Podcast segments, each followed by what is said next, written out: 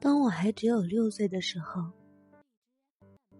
在一本描写原始森林的名叫《真实的故事》的书中，看到了一幅精彩的插画，画的是一条蟒蛇正在吞食一只大野兽，页头上就是那幅画的木本。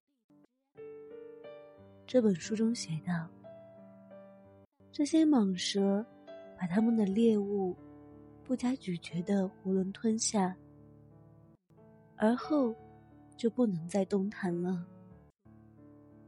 它们就在长长的六个月的睡眠中消化这些食物。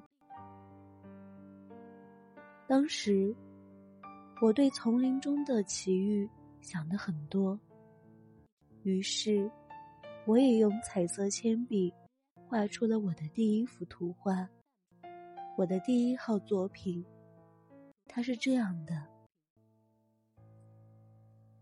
我把我的这幅杰作拿给大人看，我问他们，我的画是不是叫他们害怕？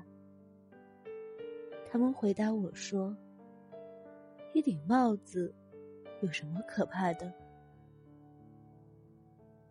我画的不是帽子，是一条巨蟒在消化着一头大象。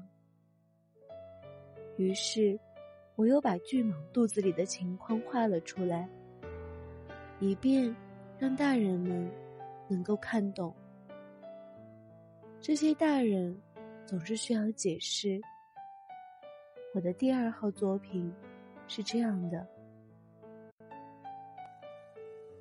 大人们劝我把这些画着开着肚皮的或闭上肚皮的蟒蛇的图画放在一边，还是把兴趣放在地理、历史、算术、语法上。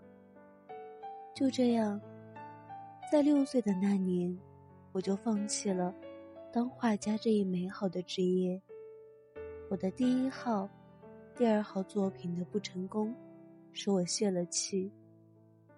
这些大人们，靠他们自己什么也不懂，还得老是不断的给他们做解释，这真叫孩子们腻味。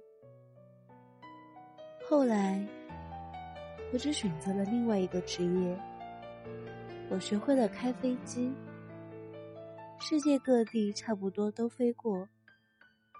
的确。地理学帮了我很大的忙，我一眼就能分辨出中国和亚利桑那。要是夜里迷失了航向，这是很有用的。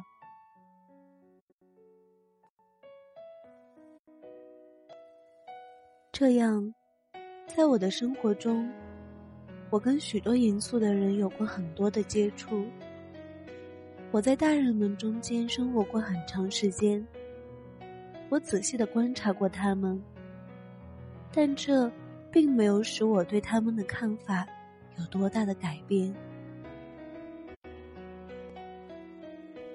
当我遇到一个头脑看来稍微清楚的大人时，我就拿出一直保存着的我的那第一号作品来测试测试他，我想知道。他是否真的有能力理解？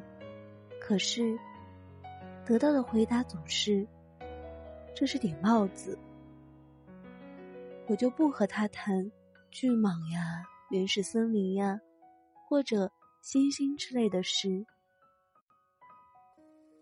我只得迁就他们的水平，和他们谈些桥牌呀、高尔夫球呀、政治呀、领带呀这些。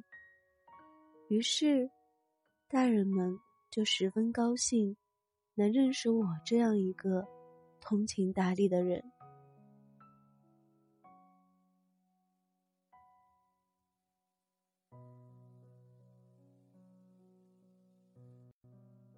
今天的小王子就分享到这里。我是杨腾腾，相信声音有温度。晚安。